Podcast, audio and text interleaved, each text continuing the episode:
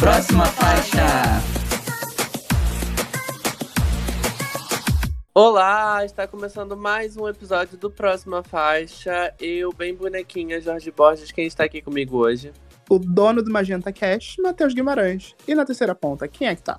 Na terceira ponta tô eu com meu bumbum de ouro, LS. Por que, que estamos nesse tema bem groove, meninos?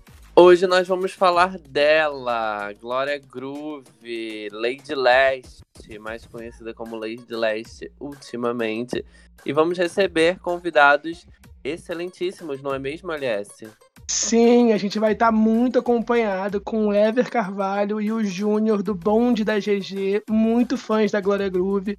Vão vir aí para comentar com a gente sobre a evolução da carreira, sobre as expectativas para o Lady Leste e, claro, ser muito fã junto com a gente. Mas antes disso. Muito que bem. Antes disso, nos siga nas redes sociais, arroba Próxima Faixa, no Instagram e no Twitter, www.proximafaixa.com. Nos ouvir em todos os agregadores de podcast, no Spotify, no iTunes, no Google, na Deezer. Nos seguir nesses agregadores, pois é muito importante. E onde estamos, Matheus? Nós também estamos no selo LGBT Podcasters, que reúne conteúdo de produtores LGBTs para consumidores LGBTs ou não. Seguindo nossa tradição de indicar um podcast por programa, a minha indicação de hoje vai ser repetida sim, porque eu quero muito indicar a nova temporada do Papo Incerto. O Papo Incerto é um podcast ao vivo, ele acontece no esquema do Flow, como entrevistas, e eles retornaram para uma segunda temporada no último sábado, e a partir de agora vai ser assim. É, o, o Heavy, agora ele tem o Leandro, que é o hétero de estimação, que ajuda ele nas entrevistas. E vocês podem conferir novos episódios a cada sábado ao vivo no YouTube e a cada terça-feira nos streamings. Já saiu um episódio muito bom com o RK Play eu recomendo para que vocês ouçam também. Ai, gente, sempre bom um hétero de estimação para mostrar que nós não somos heterofóbicos, né? Nós temos até amigos que são héteros. Mas continuando as indicações, o nosso Conheça artista dessa semana é a banda Drena. A banda já existe há quase 10 anos, mas nunca é tarde para conhecer. A Drena é daqui do Rio, direto de Inhaúma. Eles fazem um rock nacional com várias influências de outros ritmos, como o pop e a música eletrônica. Os últimos singles deles, A Casa, é um belo exemplo desse som. Se você sente saudade do rock da MTV dos anos 2000, ou pirou no último disco da Willow Smith ou da Fresno, é uma ótima dica. Vai lá dar o play. Muito que bem, mas antes da gente falar da GG, Vamos comentar algumas atualizações, coisas que aconteceram na semana. Bora lá, meninos? Vamos falar de notícia. Partiu lançamentos.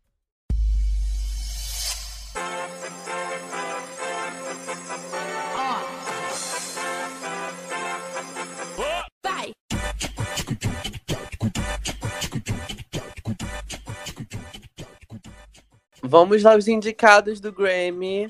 Na última quinta-feira, quinta terça, né? Última terça-feira, eu acredito, a academia revelou os indicados à 64 edição do Grammy Awards, com muitas surpresas, mudanças e, como sempre, uma galera esnobada.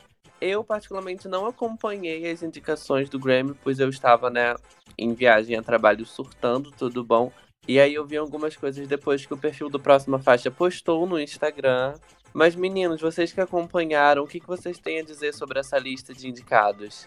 Justiça para o Plastic Hearts. Me recuso a falar sobre o Grammy. Ah, olha, sinceramente, fora a Miley, eu não senti grandes, grandes, grandes injustiças, não, viu? Olha, é... achei que eles foram muito generosos, aumentando o número de indicações ali nas categorias principais.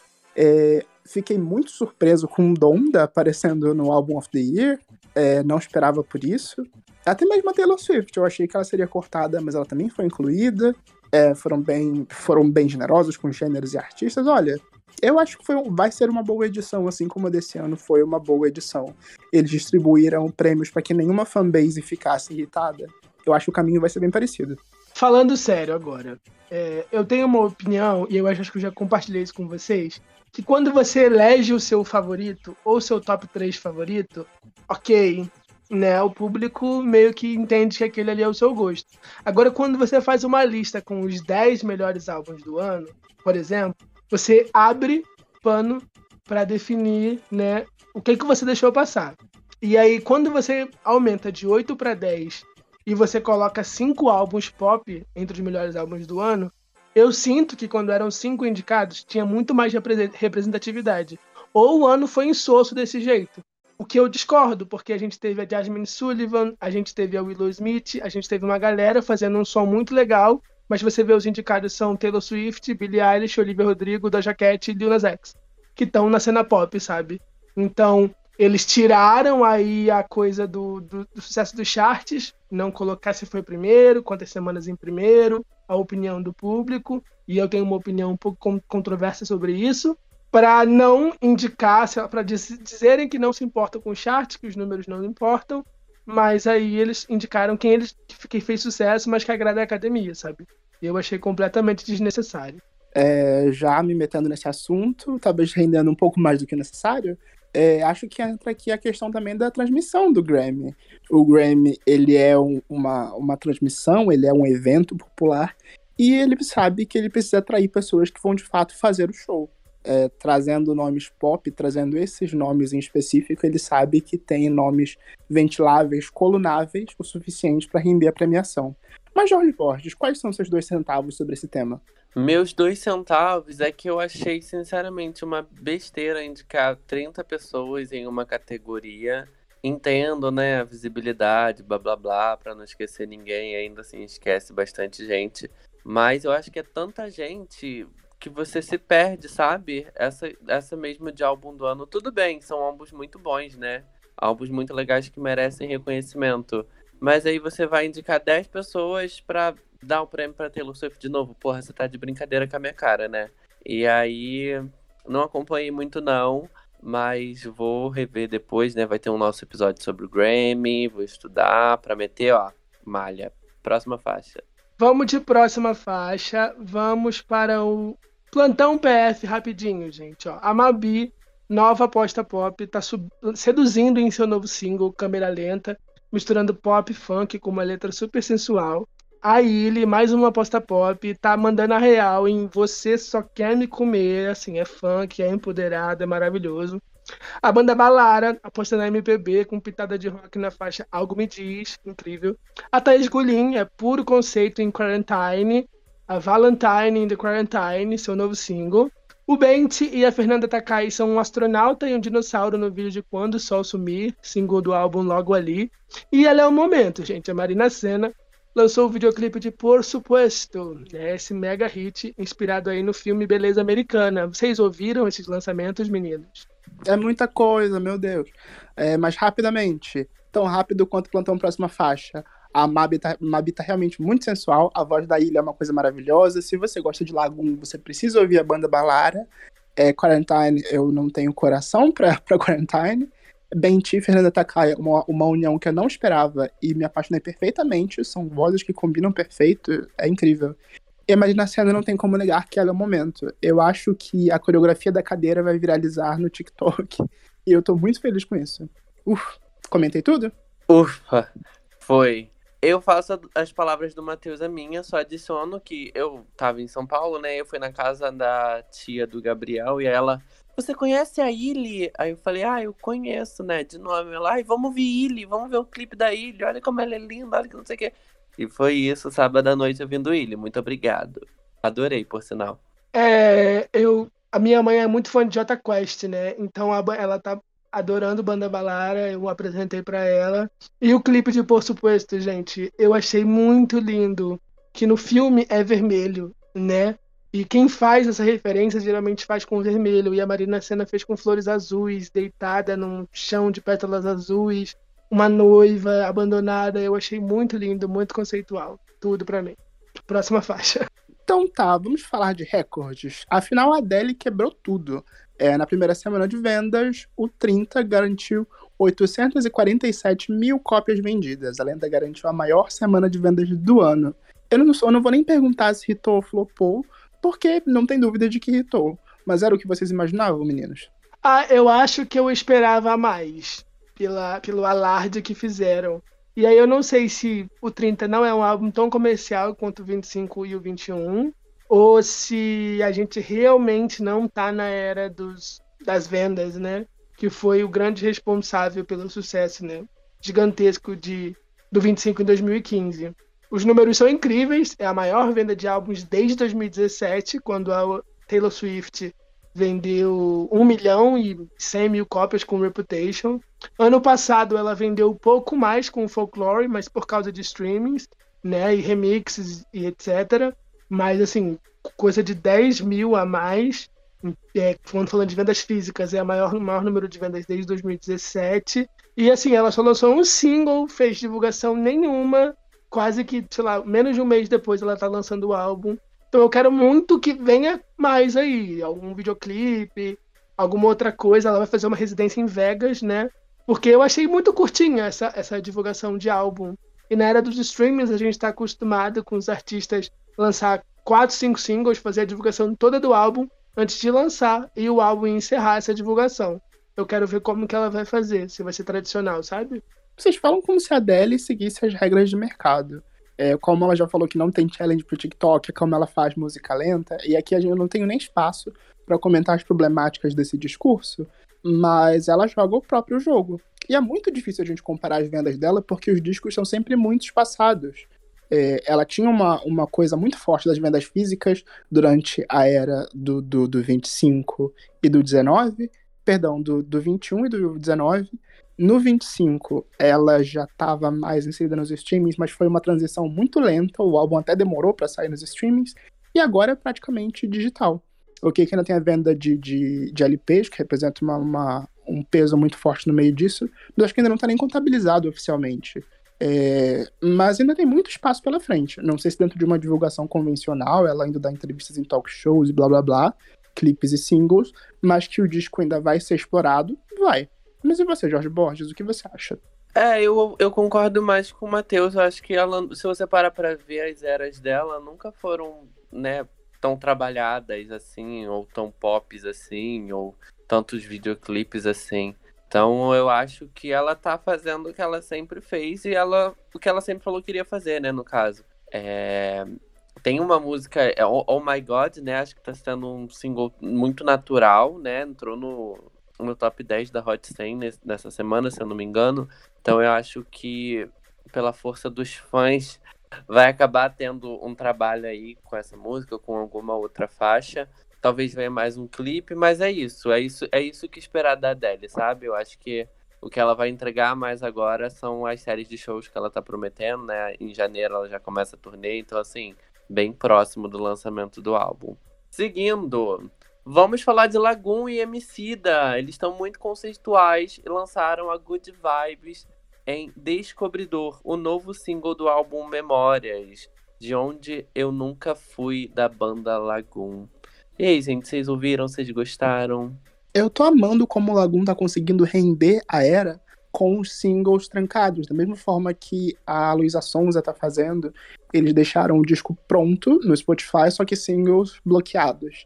E os singles são liberados de pouco em pouco, e assim a gente vai curtindo as músicas a tempos. Mas como eles são um pouco mais espaçados, eu tô sentindo com muito mais gosto as músicas liberadas essa foi uma grata surpresa. E eu ainda, eu ainda digo que o, o Emicida, como fit na faixa, ele funciona bem como uma cereja do bolo. A música estava muito bem antes dele, e quando ele entra, só uma coroa em cima. O que, que você acha, LS? Eu achava que essa música ia ser a última a ser lançada. Ou eles estão escondendo coisas da gente. Lagoon, se você estiver ouvindo esse álbum, tem feat, estiver ouvindo esse episódio, tem feat aí nesse álbum para lançar porque era a faixa que eu tava mais ansioso quando eles lançaram, né, com, com os singles bloqueados. E a, os outros singles, né, não tem single aparentemente. Ou e aí?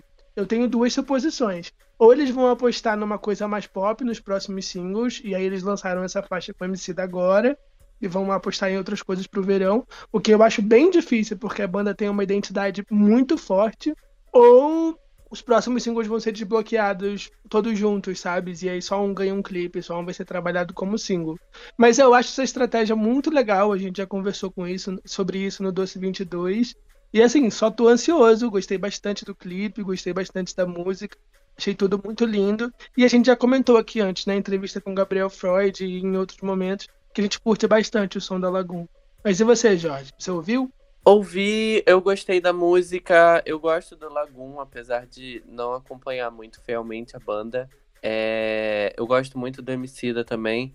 A música tá muito legal, o som deles é muito bom, né? Eu não sabia que eles estavam. É, tinham bloqueados, né? A mesma estratégia da Luísa também.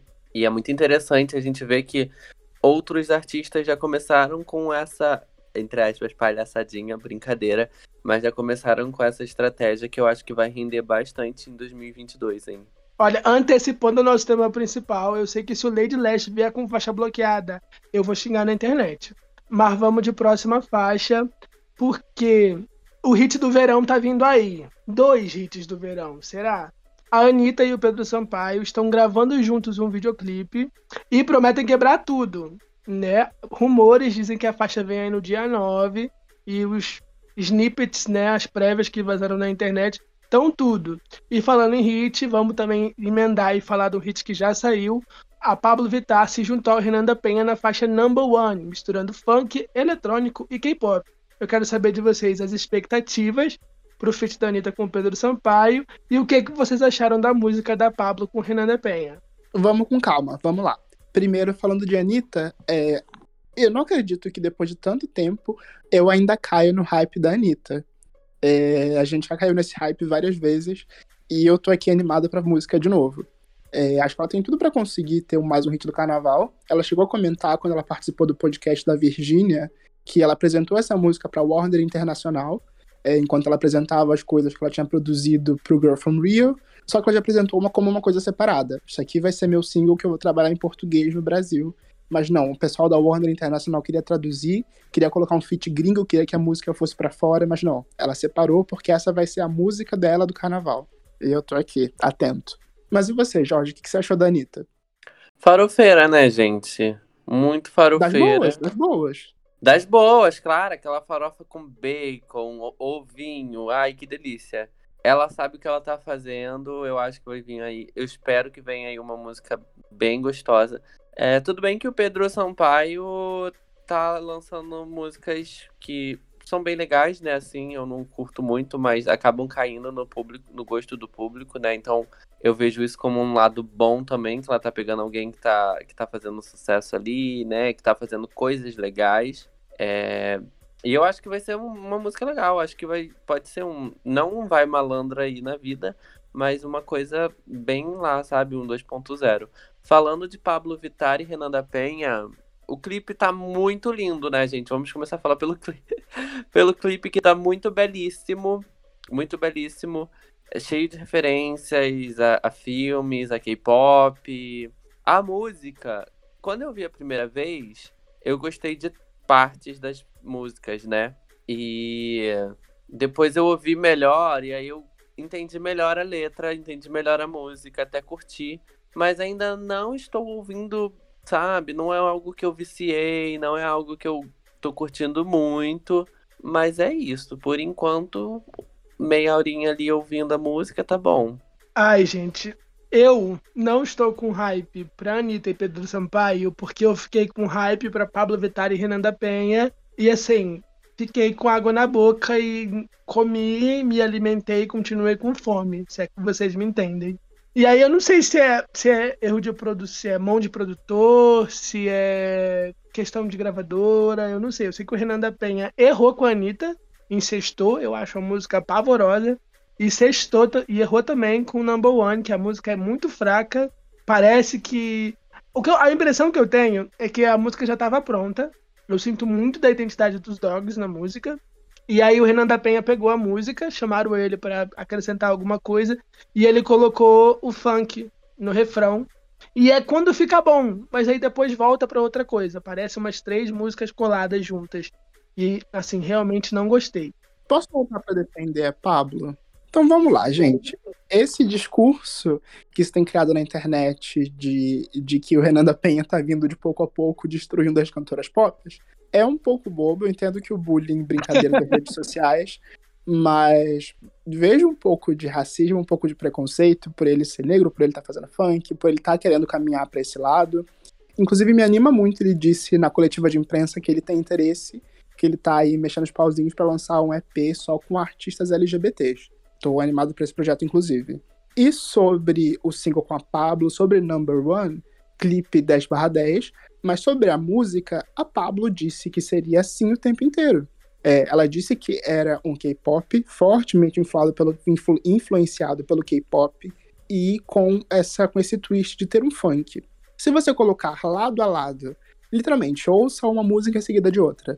Se você ouvir, se você ouvir Kill This Love do Blackpink seguido de Number One, você vai entender que a estrutura é ridiculamente parecida. É, o verso mais trap, mais rap, uma ponte levemente mais vocal, um refrão muito chiclete, e tem todas essas mudanças de gênero dentro da música. É a estrutura do K-pop que ela adaptou dentro das influências dela. Você tem ali aquele trap, aquele rap, que é uma novidade para Pablo, mais ou menos. É, um refrão, um, uma ponte com uma inspiração, com uma referência a pagode baiano, uma percussão mais alta. E no refrão, o funk. É isso. É o que a Pablo prometeu, a Pablo serviu. Se vocês não gostaram, o problema é de vocês. Olha, é... ele serviu muito em modo turbo.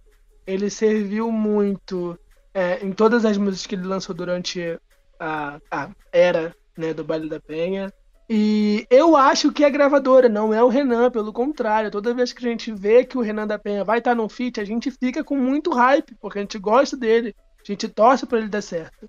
Só que a música vem, a música não, não supre as expectativas. E aí eu não sei se ele é inimigo do trabalho dele, se ele é refém do trabalho dele, que quando você chega lá no topo, a gente espera que você entregue aquilo lá do topo, ou se, se ex existe essa questão que você falou, das de, de, de existir essa barreira do racismo não deixarem ele entrar dentro do, do cenário pop. Mas, na minha opinião, as músicas, tanto Sextou da Anitta quanto Number One da Pablo, da Pablo são ruins. E os clipes são lindos, investiram, teve investimento.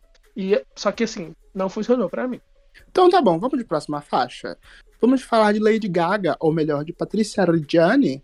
É, Casa Gucci estreou na última quarta-feira, na última quinta-feira, perdão, com um grande elenco, com Jared Leto, Adam Driver e, claro, Lady Gaga. Nós já fomos assistir ao filme, nós lançamos uma belíssima resenha no nosso site. É, ela vem aí o nosso spin-off, próximo filme. E eu queria saber de vocês, se vocês já assistiram, o que vocês acharam. Já adianto falando que ainda não assisti Casa Gaga, mas vou tentar esse final de semana. Uma breve crítica sem spoilers é que o filme poderia perfeitamente ser uma série de quatro episódios na Netflix, se você for ao cinema, faça xixi e não ingira líquidos antes de assistir. É, eu escrevi a resenha, né? Mandei a resenha pro Matheus, que viu o filme junto comigo, e no grupo do Próxima Faixa para eles lerem e aprovarem. É, assim, spoiler, gente, é um filme baseado em fatos reais, há 20, 30 anos atrás, então assim, não é spoiler. Todo mundo sabe que ele morreu, pelo amor de Deus. O filme é sobre isso. É uma, um legado que vale a pena matar. Essa é a divulgação do filme. Pelo amor de Deus. E é ruim. Tá? Se vocês são fãs da Lady Gaga e gostam da Lady Gaga querem ver ela duas horas e meia no cinema, vão. Agora, se vocês esperem um filme bom, um drama, um policial, qualquer coisa, o filme não mostra detalhes da investigação, o filme não vilaniza a protagonista e o filme não gera empatia pelo assassinato. Ou seja, é só duas horas e meia de close, na minha opinião. Mas vale a pena pelo elenco. Oh, Deus, nós vamos de próxima faixa? Vamos de próxima faixa, gente. Vamos falar de o nosso tema principal, né? Vai começar o leilão. A Glória Groove vai servir tudo em leilão. Terceiro single do Lady Leste. Quero saber o que vocês ouviram, mas vamos comentar mais no nosso tema principal. Puxa a vinheta. Minha vida é tema do seu podcast. Eu sinto o cheiro da maldade no olhar dos black. Vai começar o passado um milhão, a gente conversa lá atrás. Vai começar o leilão, quero saber quem dá mais. Quando passado um milhão, a gente conversa lá atrás. Dole uma, dole duas, dole três. Daniel Garcia é Glória Groove, drag queen, multiartista, compositor, dublador, dançarino, ator, rapper, cantor e muito mais. Daniel começou essa carreira ainda criança, fez parte da segunda formação do Balão Mágico, cantou no Raul Gil, fez novela, mas só foi muito tempo depois quando se encontrou como artista, se tornando Glória Groove que atingiu o topo do pop.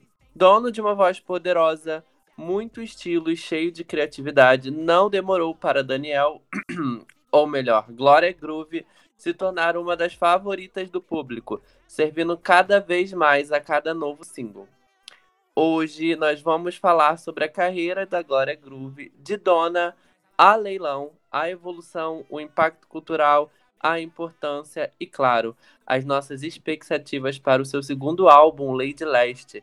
E para isso estamos muito bem acompanhados, obrigado, com o Ever Carvalho e o Júnior do Chart Glória Groove e do Bonde da GG. Tudo bem, meninos? Olá!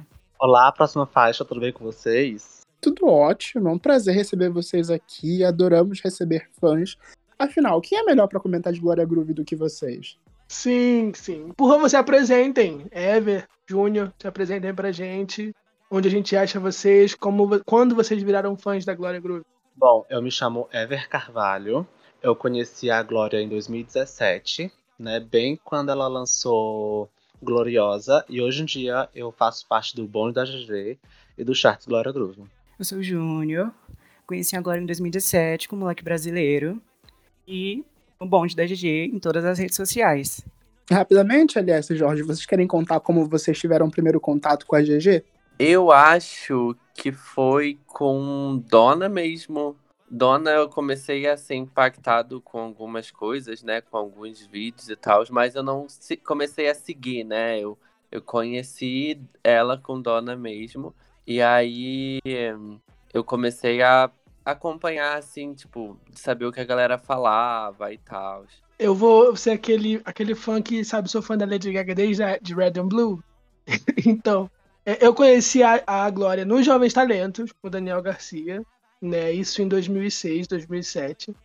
A gente já entrevistou a Natália Bach, né, que participou dos Jovens Talentos. Então, assim, era praticamente tradição na minha família eu estar assistindo. E eu lembro que quando saiu Dona, a pauta que eu recebi, que eu já escrevia para portais na época, em 2017, 2016, é, a pauta que eu recebi foi é, ex-cantor do Raul Gil, ex-Jovens Talentos, é, se lança single como drag queen.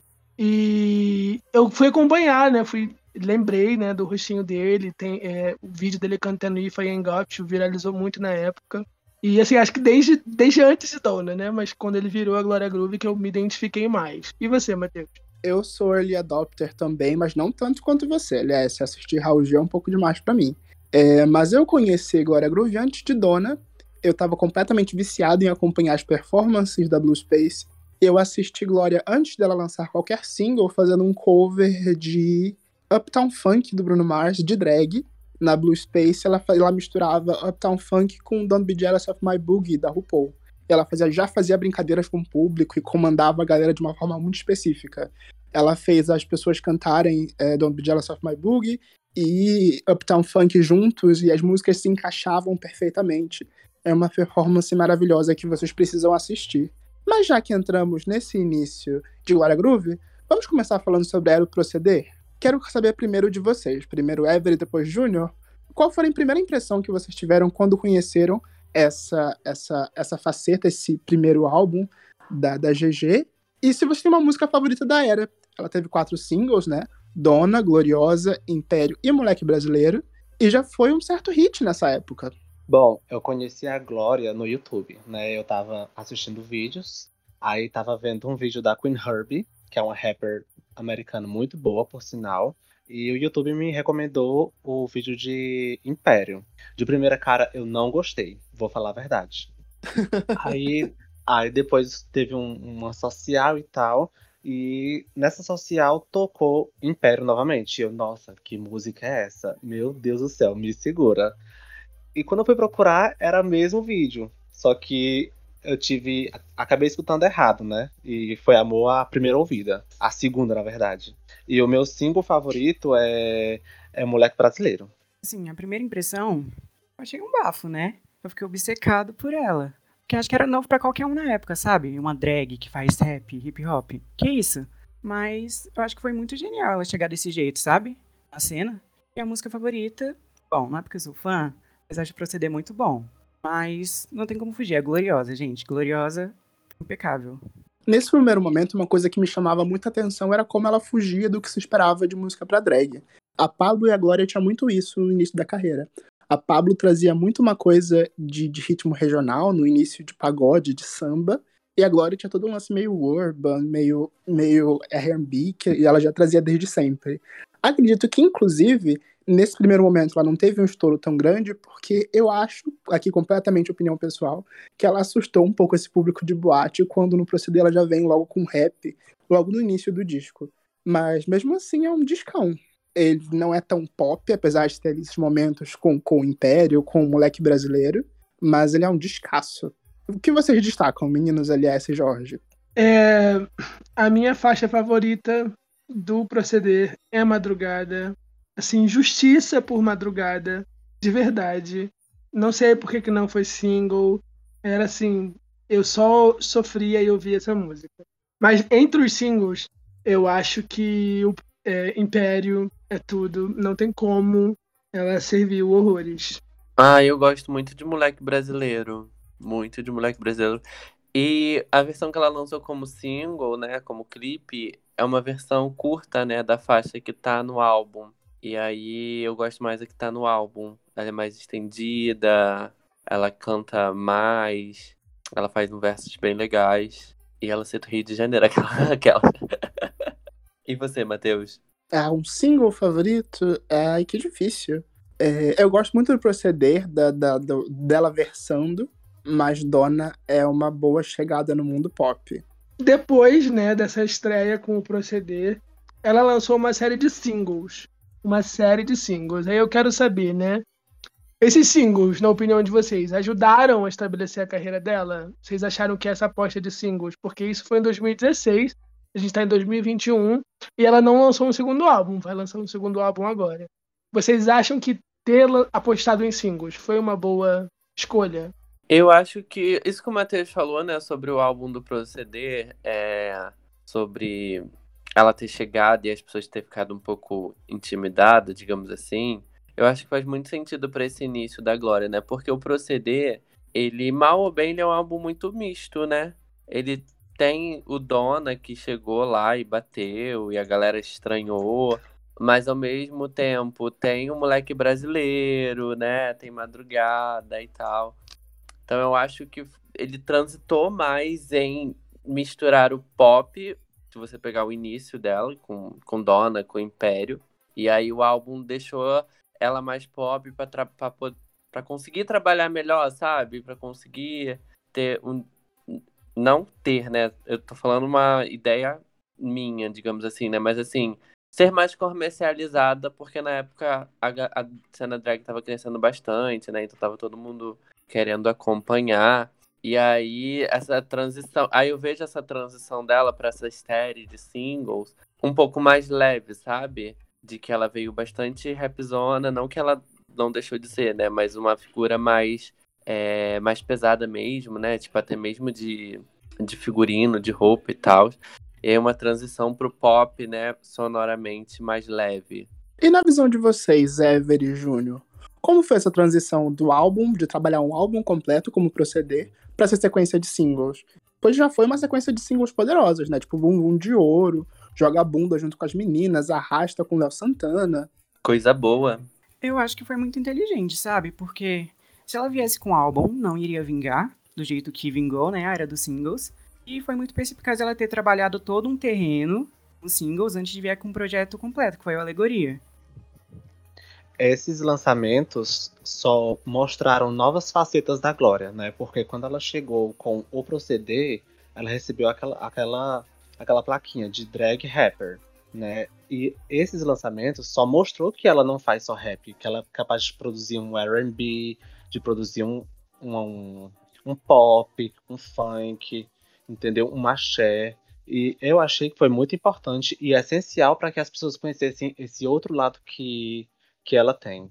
Aqui eu levanto até é, conhecer não só o trabalho da Glória Groove, mas também as possibilidades que ela tinha enquanto drag, enquanto performer e tudo mais. Porque se a gente colocar na ponta do lápis é, em estilos, Bumbum de Ouro é um funk, Arrasta é um pagodão, Apagar a Luz era uma balada mais romântica, Coisa Boa era um funk 150, depois a gente tá tem Yo-Yo com a Isa, isso daí sem contar os feats. Vocês conseguem eleger dos singles dela um favorito? Já digo aqui da minha parte é, que eu fico muito, muito, muito com coisa boa. Eu me emocionei, inclusive, horrores quando Coisa Boa virou a música tema da campanha do iFood. e eu vi a Glória Groove passando na televisão, no Jornal Nacional, eu fiquei bem tocadinho. Mas e você, Júnior? Conta pra mim. Aí eu acho que é uma comoção de todo o fandom, sabe? Apaga a luz é o xodó. Pode perguntar pra várias pessoas, sempre vai ser apaga a luz. Sério mesmo? Ever concorda? Eu acho coisa boa, viu? Coisa boa foi um divisor de águas pra ela. Eu entrevistei a Gloria Groove nessa época, antes do lançamento de Apagar a Luz. Apagar a Luz é a minha favorita da era de singles. Primeiro, porque eu amo uma balada, eu amo uma música triste. Segundo, porque ela tocou pra gente na coletiva antes da música sair, né? Isso em 2018. Ela falou, gente, ó, não podem falar, vocês vão ouvir um pedacinho. E aí ela tocou pra gente. E foi muito legal aquele show. Foi na, na quadra, em Madureira. E, e Apaga a Luz virou minha música favorita. Mas eu acho bom, muito, muito importante, né? É, destacar que foi aqui na série de singles que ela encontrou os dogs, né? O Pablo Bispo, o Huxel. E o proceder, ele, assim, ele foi feito por ela, praticamente. Todas as músicas foram escritas por ela, produzidas por amigos dela. E foi um álbum muito independente. Aqui não, aqui ela já tinha mais um suporte e ela já tinha pessoas para indicar outros caminhos. E o que ela falou para mim naquela época é que ela não tinha planos de lançar álbum, porque lançar álbum era muito caro. E como artista drag, como artista independente, ela precisava se estabelecer primeiro. E na era dos streamings, que o povo consome é o single, é o que entra em playlist, é o que a gente consegue impulsionar. Você entra no álbum Proceder, por exemplo, os singles têm milhões de streamings a mais do que as faixas que não tiveram divulgação. Então é muito importante. Eu acho que foi muito genial essa sacada que passaram para ela. E como artista independente, ela pôde investir muito mais na música, no videoclipe, do que se ela tivesse que gravar 10, 15 músicas para apresentar para os fãs naquela época, né? Isso há quase cinco anos atrás. Nossa, é realmente uma estratégia bem pensada, né? Bem inteligente. Não? Ela não é apenas uma montação, como também é uma grande gênia do marketing. Vocês concordam, Junior e Ever? Certeza. Eu acho que não vingaria, gente, ela lançar álbum naquela época. Nossa, demais, uma verdadeiramente de titânio. Mas vem cá, antes da gente seguir, eu ainda preciso. Eu acho importantíssimo também comentar. Durante a série de singles, ela não foi feita apenas de singles da Glória. Também foi o primeiro momento que a gente começou a ver a Glória ali tocando nos singles de outros artistas. É, inclusive artistas que estavam fora dessa bolha LGBTs é, das drags, é, assim como a Glória, assim como a Pablo estourou muito no, no, no, nível geral, a Glória foi muito comendo por beiradas e se encontrando muito em nichos que fugiam do nicho LGBT. Primeiro com, com a cena do rap, depois com outros gêneros que ela foi explorando mais pra frente. Obviamente ela fez Catuaba com, com, a, com a Aretusa, e depois ela fez Joga Bunda também com a Aretusa. Ela tem Ligo Mic, que era com, com, com do No Recinto, ela fez Ligumik ali, que era mais de rap. Ela fez Provocar com a Lesha, que era uma coisa gigantesca. Ela fez é, Quem Tem Joga, com a Drica Barbosa. Só o Amor com a Preta Gil. Uh, tem muita coisa, gente. Vocês têm mais alguma coisa pra, desse momento de fits? Olha, desse momento de fits, eu destaco muito Rebola, a parceria que ela fez com a Isa, que assim todos os fãs esperam justiça até hoje, porque não sei se vocês concordam comigo, mas Yoyo não é tão boa quanto Rebola. Você concorda, Morda sua língua. Nossa, verdade. Nossa, eu concordo super. A gente vai morrer pedindo clipe de Rebola. eu já tinha esquecido que ela tinha essa música com a... Muito tempo que eu não escuto o álbum do, do bom. Rebola. Quando Dona de Mim fizer cinco anos, eu quero clipe igual o The Weeknd fez pro Starboy. Concorda? Ah, gente, eu gosto muito de Yo-Yo. Admito que talvez seja pelo visual, para mim, o trabalho visual ali de Felipe Sassi, eu vou aplaudir Felipe Sassi enquanto eu tiver braços. Ah, aquele visual é perfeito. Mas nesse período de singles, um que não teve tanto destaque, mas para mim é um dos melhores versos da Glória como rapper, é Necomancia dela com a Linda Quebrada. O flow dela abrindo aquela música é uma coisa absurda e a apresentação no Rock in Rio é a coroação do quão bom essa música é. Essa passou batida pelo meu radar a parceria que eu ouvi dela com a Linda Quebrada, eu acho que foi a Alavancou, que tem a Carol com K também, né? E também é desse período, um pouco antes do Rock in Rio. Eu vi elas performando no Rock in Rio, essas, as três juntas fizeram um show icônico no Rock in Rio. Nossa, essa música com a Linda Quebrada é maravilhosa, maravilhosa. É do álbum da, da Lin, né? Eu acho que é um single solto, não é do, do álbum... O álbum físico, Necomancia? Necromancia do Pajubá. Exatamente. Alavancou foi um single solto e, na verdade, Necromancia ah, tá. é do Pajubá. Não, as duas são muito boas, mas Necromancia, tudo na carreira dela. Tem mais alguma no coração dos fãs, Júnior? Muitos citam a própria Necromancia, gente. A gente ama esse verso, de verdade. E para você, Eve, qual você acha que tá escondida que não te... merece justiça? A necromancia, viu? Injustiçadíssima. Aquele flow é de milhões. Gente, rebola. Justiça por rebola. Vou continuar aqui no meu, no meu pedido. Mas vamos falar do Alegoria, né? Que depois dessa era de singles, ela se sentiu preparada para lançar um álbum mais. um trabalho mais pronto, né? Um trabalho mais completo. É um álbum, primeiro EP visual da Glória, cheio de conceito. Foram quatro faixas que ganharam videoclipes. Eu quero saber de vocês. Se o EP visual é uma boa saída para quem quer entregar um trabalho mais completo, mas não tem tanto orçamento, porque eu sinto que a Glória, que o Daniel, é um artista muito visual. E aí, por mais que ele tenha entendido a necessidade do marketing, de investir melhor em cada single, e etc., ele sempre teve essa necessidade de lançar um projeto mais completo. E aí ele teve essa ideia de um EP. Não é um álbum, não são 10 faixas, mas são quatro faixas e todas têm o visual que ele quer, né?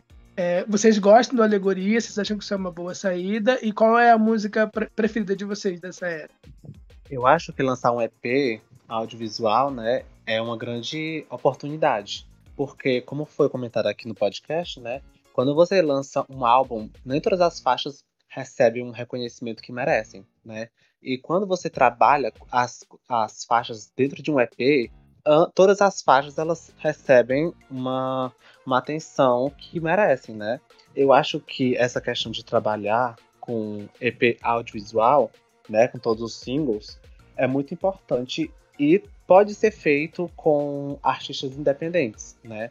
Tem um exemplo muito claro muito recente também, da Red Alor, que ela é uma drag que ela é do meio sertanejo, né? E ela fez um EP visual muito bonito e todas as faixas ganharam reconhecimento, entendeu? Então, a pessoa só não faz um EP desses se ela não quiser, porque tem como você fazer algo bonito e simples. E voltando ao assunto do, do alegoria, eu sou muito dividido, porque eu gosto muito de Sedanapo, mas eu tô recebendo assim uma benção de a caminhada, tô deitando um pouco para ela. E na sua visão, Júnior, concorda ou discorda? Ah, eu concordo super. Eu acho que a gente pode pegar o Alegoria e o Afé, por exemplo. Ele não seria toda essa grandiosidade se não fossem os visuais, sabe?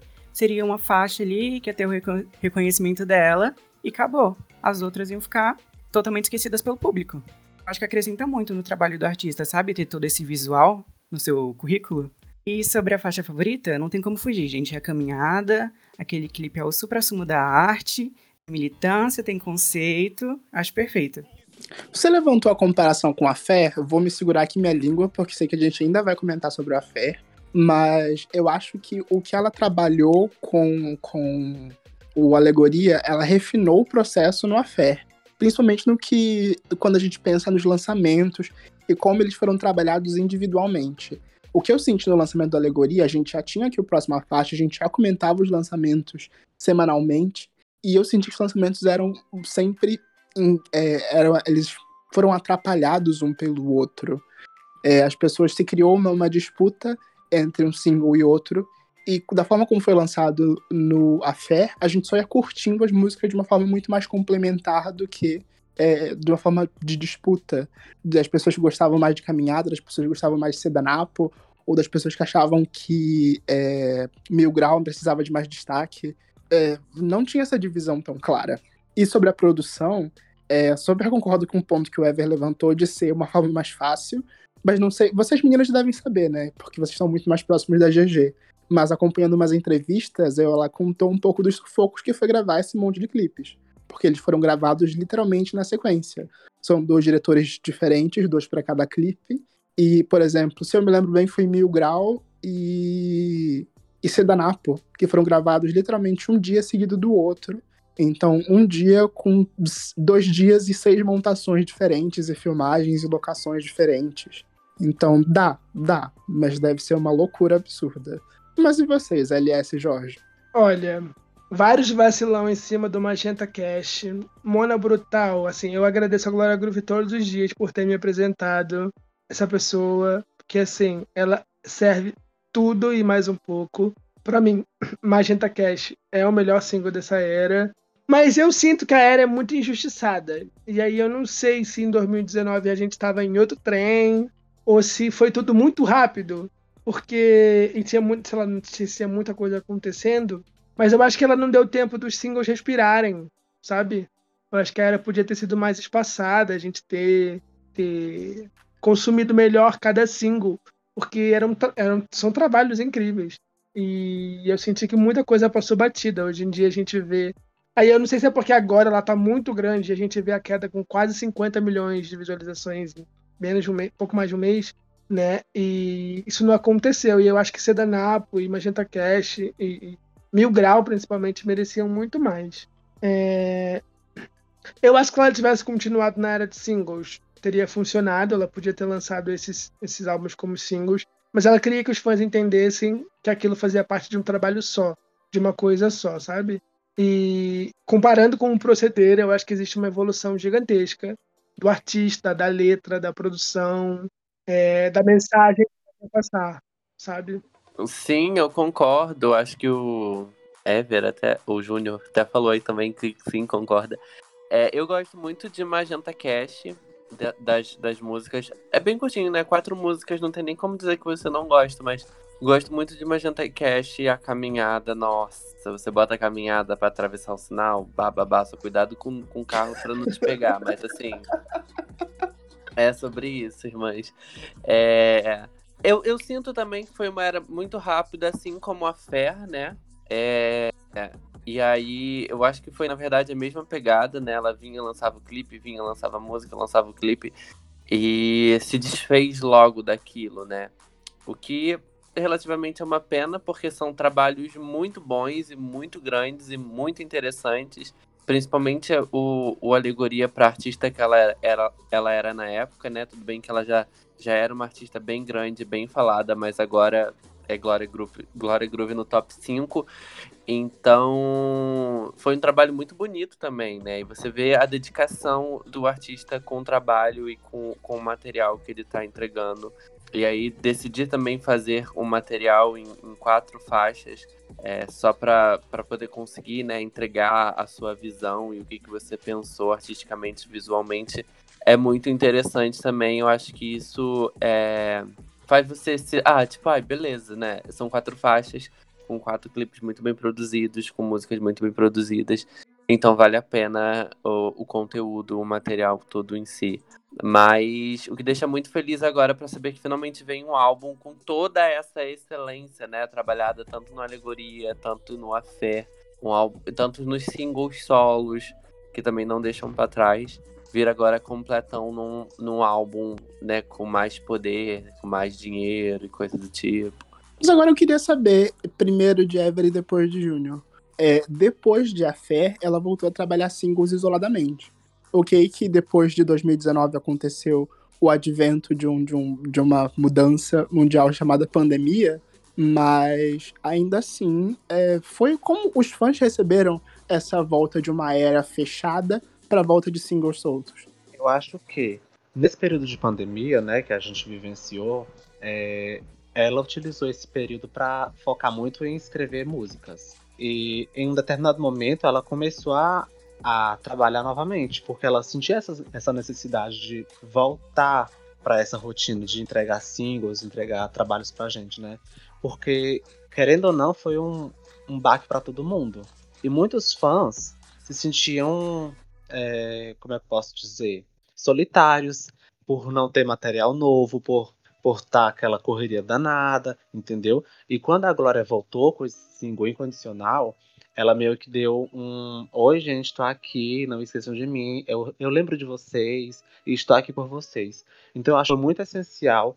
Pode não ter sido um material que tenha dado números estrondosos, mas foi aquele, aquele material só para poder é, deixar nosso coraçãozinho aconchegante. Ah, eu acho que foi essencial, sabe? Tava todo mundo no momento mais íntimo. Acho que Incondicional veio no momento totalmente certo. Acho que se fosse lançado hoje em dia, não faria sentido nenhum. Depois veio o Afé, que foi um EP mais todo recluso, mais puxado pro R&B. Gosto bastante dessa era, sabe? Um ponto que você levantou aí, é, Ever, que eu achei muito interessante, é falar da GG como compositora. Não só para ela, como também para outros artistas, como por exemplo esses boys da Pepita, uma composição da, da, da Glória, e ela é uma, e é uma musicona. Ela é uma boa compositora só pra, não só para ela, mas também para outros artistas. E eu ouso dizer que é, o Vault, o, o, o, cofre em que a Glória Groove guarda as composições e músicas que ela não lançou, é ainda mais valioso do que o da Taylor Swift. Ah, eu também acho, isso eu concordo. Nossa, adoraria ver as músicas do cofre da Glorinha. Sim, gente, é, vamos aproveitar que a gente está aqui para exaltar ela como compositora. Ela escreveu para o primeiro álbum, Dare a Love. Ela escreveu para Pablo. Ela escreveu todos os versos dela. E eu gosto muito de. É, quando ela vai fazer um feat, ela estuda o artista. E aí eu não sei se ela já é fã ou se ela já. se ela realmente se estuda e pesca referências para aquele feat, que ela coloca né, é, referências ao trabalho do artista que ela está fazendo feat. Né? Então, quando ela, o, o Noite de Caça com Matheus Carrilho tem referência à banda O, a Lesha tem referência ao primeiro álbum da Lesha, e eu acho isso muito legal, sabe? É muito, muito exclusivo, muito, muito, muito personalizado para cada feat, sabe? Não tem como você. É, eu, eu acompanho muito a cena do rap internacional, eu vejo muita gente fazendo mashup das músicas e pega um verso de rap e coloca numa outra música. E com a, os versos da Glória não dá para fazer isso, porque ela faz especialmente para aquele artista, para aquela música, sabe? Então não faz o menor sentido você tirar o verso de provocar e colocar em uma música da Anitta, ou da Lesha, ou da, da Isa, porque tem referência à carreira da Lesha, sabe? Queria saber o que, vocês acham disso, de, de, de, desse cuidado que ela tem em cada feat, né? A nossa Nicki Minaj brasileira. Nossa, gente acha o um máximo, né? Porque a gente sempre fica esperando o que, que, vai, o que, que ela vai falar, a gente fica horas tentando decifrar de qual música que ela tá falando, como na do Matheus Carrilho, como a da Lesha. Teve também a com Rico da Laçã, que teve muita referência, Paz, Amor e Grave. Eu acho o máximo, gente. E legal que ela faz isso desde, desde sei lá, desde Catuaba desde os primeiros singles ela já estava ali metendo umas referências aos outros artistas. Eu acho muito respeitoso, né? O que, que você acha, Ever? Eu acho tudo, viu? Voltando ao assunto das composições, a Glória foi a responsável por criar o verso da Ciara, da música Evapora. E eu acho tudo a forma como ela lança uma parceria com o cantor, porque isso mostra a dedicação dela em procurar é, na carreira desse artista referências para poder citar no flow dela. Eu acho perfeito. Já que você citou as participações, eu posso começar a puxar as participações e feats e single sold que ela lançou nesse período? A gente teve Incondicional, como o Junior já citou. A gente teve o feat Deve Ser Horrível Dormir Sem Mim, que foi o hit pós-BBB da Manu Gavassi. A gente também teve nesse meio tempo Nave Cor-de-Rosa, com Lucas Bombite. A gente teve é, Capricórnio com o Xamã. Uh, teve mais Brasil, coisa. Brasil com o Igazélia, aquele verso hum, impecável. Ela teve trilha sonora pra, pra, pra Amor de Mãe. Lud ela também apare... Desculpa, tô empolgada. Aquela... Nesse meio tempo, ela também fez como dubladora a trilha sonora de Aladdin. Teve rolê com a Carol Biazin. Nossa, rolê também.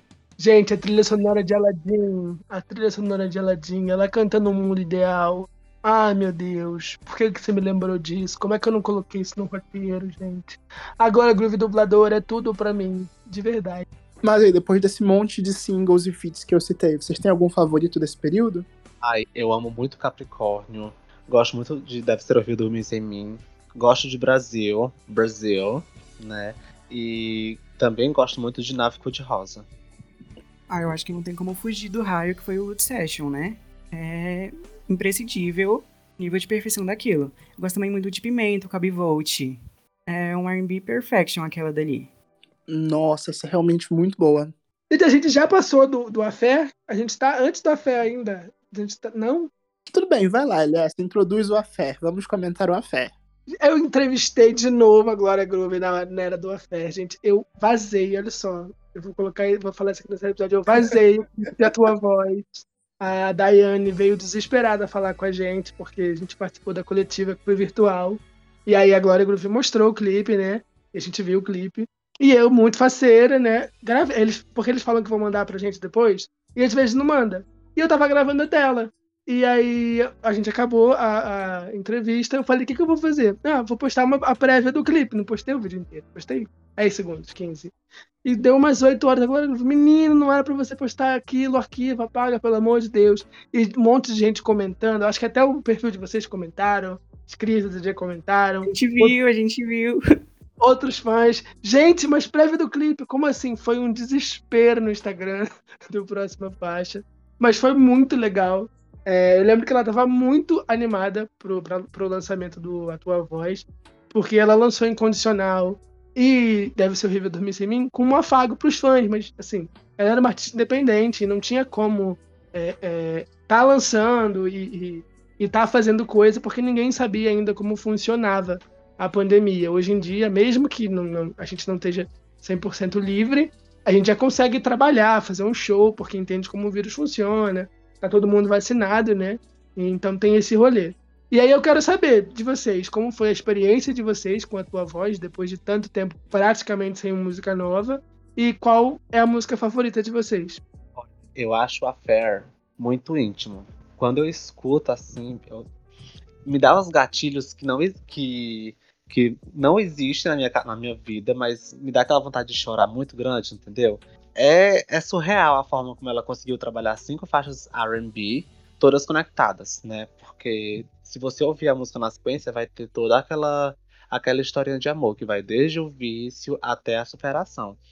Então, o Affair traz uma mensagem tão linda que deu um ban na cabeça de todo mundo. Porque a gente sempre a gente sempre, nós do fandom, como as pessoas de fora do fandom, sempre acha que a Glória vai lançar aquele batidão, batidão, batidão. E quando ela veio com a Fair, deu aquela aquela aliviada aquela tranquilizada na cabeça das pessoas. E foi muito bom, foi muito foi muito lindo. E sobre a questão da faixa, é, muitos vão me criticar, mas eu sou suplicar fã. Não tem para outra, não tem. Ai, para mim, o Afé é minha era favorita dela. Eu amo R&B. Eu acho que todos os fãs de Apaga Luz estavam esperando, sabe? Essa era que ela ia vir com o R&B mais focado, que ela tanto vinha prometendo. Eu amo o Afé, gente. E sobre a música, eu amo suplicar. Sou suplicar fã, sim. Ai, gente, é, eu acho que a tua voz me pegou muito, né? Porque, assim, a gente viu a prévia e conversei com ela de novo. O emocional falando mais alto. Sim, sim. Mas eu acho que a maior faixa do EP é a tua voz. Mas radar, gente. Depois do Lud Session, não tem como. Assim, ganhou um espaço no meu coração que eu, assim, eu tenho que pegar uma amiga para jogar o cabelo na cara dela enquanto ela sai em mim, sabe? Que é ela com a Ludmilla. Porque tu é isso, é essa energia. Eu de comprar uma lace só pra fazer isso. É, é sobre isso. Eu vou comprar uma lace, porque assim, elas duas juntas, eu quero fit, eu quero fit na minha mesa. Mas e você, Matheus? Qual é a sua. O que, que você acha dessa era e qual a sua música favorita? Inclusive, fica a dica pra fantasia de carnaval, viu? Load Sessions. Meu Deus, eu vou muito precisar fazer isso, uma fantasia de Load Sessions. Eu já tenho a blusa dos Lakers azul, então só falta a lace verde da Ludmilla, gente. É, é sobre isso. Ai, Deus. Mas uma coisa que eu preciso comentar sobre o Afé é, a gente já ouviu um pouquinho sobre a produção dele. Ela deu uma entrevista muito gostosa para o podcast Santíssima Trindade das Perucas, onde elas, elas praticamente destroçam o Afé faixa a faixa. Inclusive, Glória, se você estiver ouvindo, quiser vir aqui na próxima faixa fazer isso com Lady Leste, estamos super abertos. A porta é. Como é que fala? As portas estão abertas, as portas estão escancaradas para você. Não tem portas, é um buraco, só passar. é, mas falando sobre o Affair, é muito legal ver essa, essa unidade e saber que as músicas vieram de fontes diferentes. A própria tua voz que a gente comentou, o, o Pablo Bispo, até ele, até comentou na nossa entrevista alguns episódios atrás, que foi uma música escrita inicialmente para Isa, que ficou guardada no cofre de letras da Glória Groove por muito tempo, até ela ser desenterrada para o Affair. Então, tudo ali veio de, de, diferentes pontos, em diferentes momentos, e se encaixam contando uma história perfeita. Para mim, isso daí é conceito, coesão, aclamação 10 barra 10. E eu ainda preciso destacar a, o formato de lançamento. É, foi o que eu comentei, né, da evolução do que foi trabalhado no Alegoria. No Afera, os singles eram lançados com semanas de, de separação entre um e outro. Me corrijam, meninos, se eu estiver falando besteira, mas eu lembro bem de semanas afastadas. É isso mesmo. E a gente já comentava aqui no Próxima Faixa, e uma coisa que eu adorava fazer era ficar apontando qual era a minha favorita. E a cada semana eu tinha uma favorita nova. Não, minha favorita agora é Radar. Não, minha favorita agora é a tua voz. Minha favorita agora é outra. Isso daí foi um processo muito gostoso ver a construção dessas músicas e me apaixonando por elas uma a uma. Hoje Radar é muito minha favorita, mas eu ainda acho que a tua voz é a música do The Voice dos anos 2000. Do mesmo jeito que, sei lá, Fat Family tinha as músicas de vocal para se cantar nos anos, nos anos 2000, agora nos anos 2010, nos anos 2020, a gente tem a tua voz. Mas e você, Jorge Borges? Como é que a era A Fé te envolveu? Você se apaixonou? Foi um romance rápido, um romance passageiro? Ah, eu gosto muito dessa era. Assim como Alegoria também, né? É muito curtinho, não tem como você odiar, pular, não gostar de uma música. É, eu lembro que quando lançou A Fé, eu tava numa viagem em São Paulo com uns amigos. Foi em dezembro, né, do ano passado, tudo bom, no meio da pandemia, tudo bom. E aí, e sempre quando a gente viaja assim, a gente pega uma música para infernizar a viagem inteira, né? E aí em 2019, quando a gente viajou, tava muito alto Brisa, foi quando a Isa lançou Brisa. Então a gente ficava cantando Brisa a viagem inteira e e era isso, né, e tal. E aí, quando lançou a Fera, acho que a gente viajou no dia que lançou a Fé, não lembro. Vou omitir aqui na fanbase, né, pra ser o orgulho da OMS. Mas a gente ficava ouvindo Vício a viagem inteira, cantando as músicas a viagem inteira. E aí, quando a gente estava na casa, a gente via os clipes o dia inteiro da. Aí, gente, me bolei toda. Os vídeos inteiros do Afé, né, das músicas e tal. Mas a minha preferida é Radar. Eu acho que eu vou no gostoso senso comum com Radar. Gosto muito da tua voz. Eu acho que é uma balada impecável, assim. É uma balada que ela fez que ela não precisa fazer outra balada agora, sabe? Segue firme aí no popzão, porque a tua balada tu já tem aqui, que ela vai sustentar por anos com essa balada. Mas Sinal é muito legal também, eu gosto bastante dessa. Acho que eu tenho como essas três como favoritas. Mas é um EP muito gostoso, não tem como você ouvir uma música só dele, né? Quando eu escuto é sempre as cinco faixas o dia inteiro. O melhor é que cada um de nós apontou uma coisa diferente como favorita. Os meninos falaram de, de suplicar, eu falei eu falei radar, Jorge já deu é, já deu outra. E você, Elias? Eu falei já, eu falei a minha faixa favorita é a tua voz me marcou muito, mas radar depois do Loot Session é, me atravessou de um jeito muito diferente. E quando o EP saiu, eu lembro que a minha faixa favorita era Vício. Então, assim, o EP é muito bom. E eu acho muito. Eu acho que ela acertou muito nesse lançamento, porque era uma coisa que ela prometia para os fãs, era uma coisa que ela prometia para os fãs e os fãs cobravam dela. Então veio na pandemia, se era um momento, sabe? É, primeiro a gente entrega a farofa para depois entregar o conceito. Era isso que ela falou pra, pra gente na, na coletiva. E era o momento dela entregar o conceito, que as pessoas estavam em casa, que as pessoas iam se conectar mais com com a mensagem que ela queria passar com essas músicas, que ela queria trabalhar no R&Bzão, no bluesão, é uma coisa mais sexy, mas também mais apaixonada. E, sim, uma das minhas áreas favoritas dela, com certeza. Mas eu não acho que ela é maior que a Alegoria, porque eu acho que os clipes do Alegoria são muito maiores. Foram gravados em outro momento, né? Não era pandemia. Então eu acho que o Affair é bem mais pessoal, bem mais é, conceitual, vou colocar assim do que o Alegoria. Acho que o Alegoria tinha tudo para hitar muito mais, mas é o momento certo que faz o hit, né? Mas agora vamos falar dele, o famigerado Lady Leste. Ele está vindo aí. Depois de muito experimentar e criar, a Gloria Groove finalmente se prepara para lançar o seu segundo álbum. Já lançou três singles, alcançou o maior momento da carreira com a queda eu quero saber das expectativas de vocês para esse lançamento, para esse álbum. Se vocês querem ver feat, se vocês têm algum spoiler. Eu sei que vocês são assim com a Glória. Fala pra gente, Ever e depois o Júnior. Eu acho que nesse Lady Leste vai vir muito tiro, porrada e bomba. Porque as expectativas aqui estão altíssimas. Né? Eu acho que vai vir o Thiago Pantaleão, né? Só acho, alguns, alguns fuxicos por aí apontam. É, também pode ter a Luísa Sonsa, Sonza. E eu queria muito que viesse a Mamacita, a Carol Conká. O único spoiler que eu tenho daqui é que o disco já está fechado.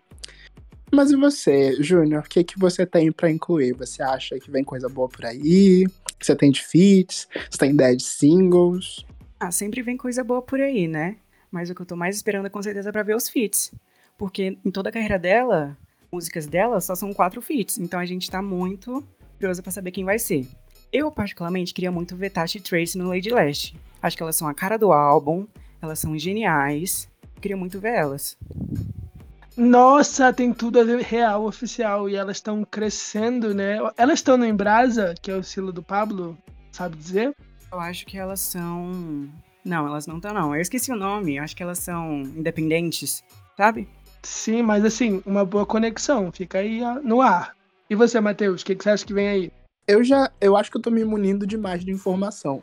Já sei que tem o lado mais pop, o lado mais rap, o lado mais experimental, o lado mais R&B. Vai ser um álbum muito diverso. O que eu espero é ver muito, muitas dessas facetas diferentes da Glória. Como a gente já teve uma pitada mais rock, com, com, com bonequinha. É, a gente já teve agora muito mais versos em leilão. Em, a gente já teve uma, uma vibe mais uma vibe mais, mais pimp ali com, com a queda. Quero saber o que mais Glória Groove pode vir. Eu ainda aposto numa grande balada que pode estar ali. Ainda acho que deve ter uma, remex uma remexeção de raba maior do que bonequinha dentro disso. Quem sabe alguma coisa ali mais próxima de coisa boa. Já que o funk é uma coisa muito leste. E que é impossível fazer um Lady Leste sem ter um funk ali dentro. Mas são possibilidades, são muitas possibilidades. Eu acho que vem aí a Pablo. Tenho quase certeza se os passarinhos estiverem cantando a informação correta, né?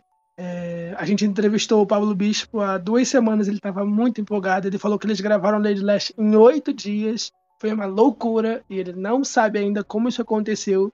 Mas assim, ela é genial e não sabe se o álbum sai agora em dezembro ou sai no começo do, do, do ano que vem. Mas assim, tá muito perto.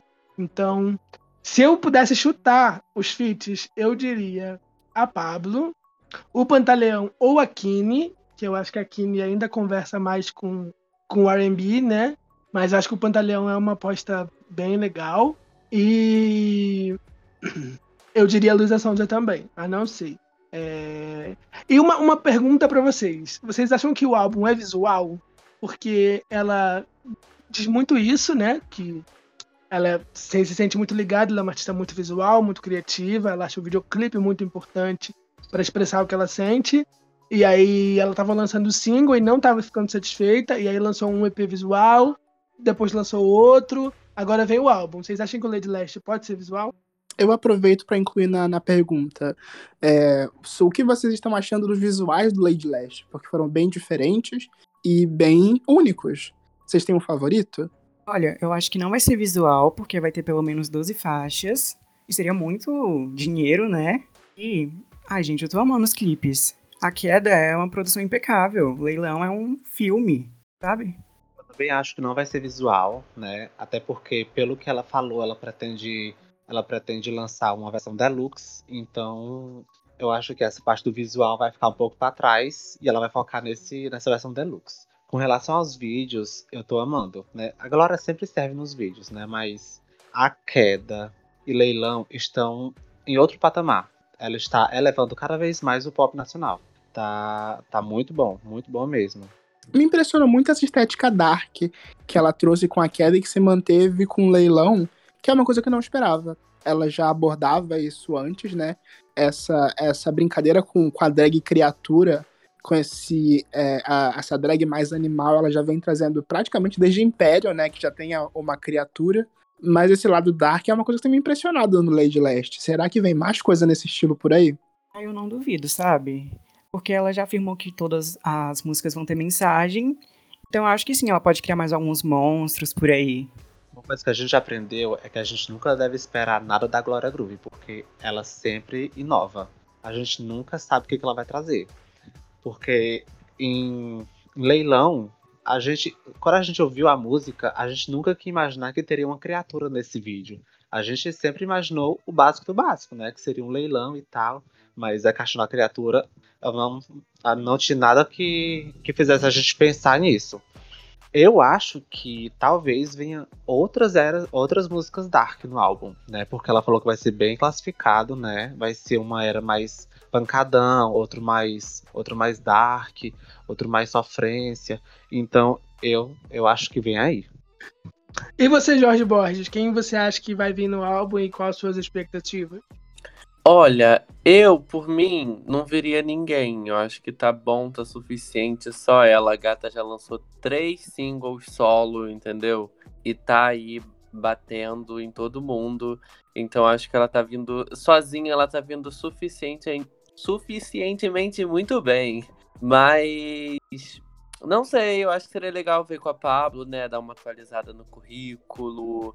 É, com a Luísa Sonza, talvez também, para dar uma atualizada no currículo. Uh, ficaria feliz sendo só ela. Eu acho que o álbum vai vir com uma excelência maravilhosa. Me intriga muito ter essa criaturinha aí no clipe de leilão e ver e pensar que pode ter mais coisas nesse tipo, né? Pensar que pode ter mais coisas vindo por aí também, além disso. Já são três singles antes do lançamento do álbum. O que me deixa um pouco com medo também se o álbum, se não for um álbum visual, é, ou se não for um álbum que for ter mais singles, sabe? Já tem três singles e aí lançaram o álbum e acabou. Eu acho que vai ser bem triste, né? Nesse sentido, porque pô, era tá bombando. Acredito que vai ter mais um, dois singles. Não acredito que o álbum seja visual, mas acredito que tenha um, dois singles. Mas assim, lançando o álbum no início do ano, eu acho que já é uma deixa boa para começar a emendar com festival, né, e shows que ela já tem festivais marcados para o início do ano. Então acho que é uma data boa para coincidir com isso e dar segmento na era, já que já tá começando a voltar a shows, né? Já tá tendo shows, eventos e tal. Olha, se vai ter deluxe, a gente tem a certeza de que vai ter mais trabalhos. E shows é uma é graças a Deus que a gente já tem shows marcados, inclusive aqui no Rio de Janeiro. Já estamos mais perto de ver, inclusive, o Lud Sessions ao vivo, com Glória Groove e Ludmilla juntas no palco. Mas já que citamos no pontinho de shows, é, posso citar show dos famosos antes de encerrarmos? Sim, eu inclusive queria dizer que uma noia minha, que eu, eu não tenho coragem de dizer, mas que eu acho que é muito noia, é a Vanessa no álbum. Eu ia adorar ver esse encontro dos famosos. É, meninos, vocês têm um, uma performance favorita no show dos famosos? É, vocês estão tão animados? Ela mesma já falou que para ela é um Super Bowl por semana e a gente se diverte horrores. Para mim, tá literalmente pau a pau entre ela e a Vanessa e eu tô me divertindo para saber quem vai ganhar. E vocês, Junior e Eva? Ah, eu vou dizer a última, do Justin Timberlake, sabe? Antes era da Fergie, mas, gente, a do Justin Timberlake, ela tava totalmente entregue, sabe? Teve dança, teve canto, teve performance, teve tudo. E teve o 10 do Boninho, né? Olha, eu gosto muito da performance como Fergie, mas a do Justin Timberlake foi, foi o ápice. Foi muito bom. E eu acho que talvez, não sei, não sei se vem aí, né? Mas eu acho que talvez ela leve. Porque ela tá trazendo muita versatilidade. E o que a gente pode notar da Vanessa, né? Não é criticando ela, mas ela tá sempre trazendo personagens femininos. Tá, ela sempre tá ficando na sua zona de conforto. E a Glória tá sempre inovando. Se, se isso for um dos critérios, pode ser que ela leve. Esse é um belo de um ponto, hein? Eu não tinha pensado nisso. Eu fiquei muito seduzido com, com a Vanessa fazendo a perla e segurando 16 minutos de galopeira. 16 segundos de galopeira, perdão. É, mas eu não posso deixar de falar de Glória Groove de Ana Carolina. A voz estava igual, o corpo estava igual, o gestual era igual. Eu fiquei muito assustado e impressionado. E você, LS? Eu tenho que dizer que eu fui muito seduzido pela Glória fazendo harmonia do samba. Eu sei que a minha primeira impressão não foi a melhor, eu fiquei muito surpreendido, porque eu imaginei que ela fosse servir Drag Realness, que ela ia vir com a Beyoncé. Mas não, a gata foi lá e serviu e chocou. E ela cantando Vem Neném despertou os meus prazeres culposos mais profundos existentes nessa criança carioca, sabe? Então, assim, vem neném, eu vou, se ela chamar de novo, eu vou. Então, cuidado com o que você faz, Glória Groove. E você, Jorge Borges, tem uma performance favorita? Ai, quietinho aqui no fundo da sala, porque eu não estou acompanhando. Eu vi duas performances, eu acho. Uma, talvez, a da Funk. Uh, a do Justin Timberlake, eu vi fotos, vi trechos, não vi a performance. Então não estou acompanhando, mas assim, eu torço que ela ganhe, sabe? Eu torço pra Glória que ela ganhe, espero, espero que ela vença. Tem nomes legais também, né? A Mariana Rios também tá fazendo performances muito legais, que eu vejo as pessoas comentando, mas torcida pra Glória. Agora falando falando de show de verdade, gente. A Glória Groove, ela atingiu assim o ápice da carreira real oficial e ela é a única artista confirmada no Lollapalooza e no Rock in Rio, né, os dois maiores festivais de músicas do país. Ela vai estar lá, né, no Lollapalooza, no dia no domingo dia da Kelane, e no Rock in Rio fazer abrindo, é, sendo um dos nomes principais do palco Sunset no dia da no dia da Ludmilla, né? Eu quero saber se vocês vão ver ela em algum festival, em algum show, e qual a expectativa para Lady Last Tour em 2022. Matar a saudade, né? Depois de tanto tempo sem um palco. Sim, eu vou ver, mas é da minha casa mesmo, viu? mas eu tô, assim, realmente muito. com muita expectativa para ver o que ela vai fazer, sabe? Porque o show dela é sempre show realmente, sabe? A turnê dela é perfeita. Em troca de roupa, troca de peruca. É um bafo. Eu também estou que nem o Júnior, vou ver de casa. Eu espero poder ir no show de Fortaleza que ela vai fazer no ano, mas esses shows maiores, infelizmente, vou ficar em casa comendo pipoca e assistindo Glória Groove. Ai, gente. Eu, eu vou pro Lollapalooza, não sei se terei alma no domingo para ver o show dela, espero estar vivo. E acho que a gente vai no Marshmallow em janeiro, mas bem, Vamos encaminhar para o final. Quero agradecer vocês. Pedir para vocês divulgarem, né? Deixarem suas redes, quem quiser seguir vocês onde que a gente acha, qual é o arroba pessoal e o arroba do, da página de fãs, né? Quero agradecer muito e que vocês declarem o seu amor aí mais uma vez. Bom, eu sou o Ever Carvalho, meu Instagram pessoal é everlgvale, eu faço parte do Chart Glória Groove, arroba Chart Glória Groove, e do Bonde da GG, que é arroba Bonde da GG, no, no Instagram e no Twitter. Obrigado, gente, pelo espaço. Eu sou o Júnior e o Bonde da GG está disponível no YouTube, no Instagram e no Twitter, todos arroba Bonde da GG. Então é isso, meninos. Temos um super episódio? Temos. Sim. Temos. Então beleza, nos vemos na semana que vem. Tchau, tchau. Tchau, gente. Muito obrigado. Tchau. Tchau. Muito obrigado pelo espaço, viu? Obrigado. Vocês arrasam. Este podcast faz parte do movimento LGBT Podcasters. Conheça outros podcasts através da hashtag LGBT Podcasters ou do site www.lgbtpodcasters.com.br.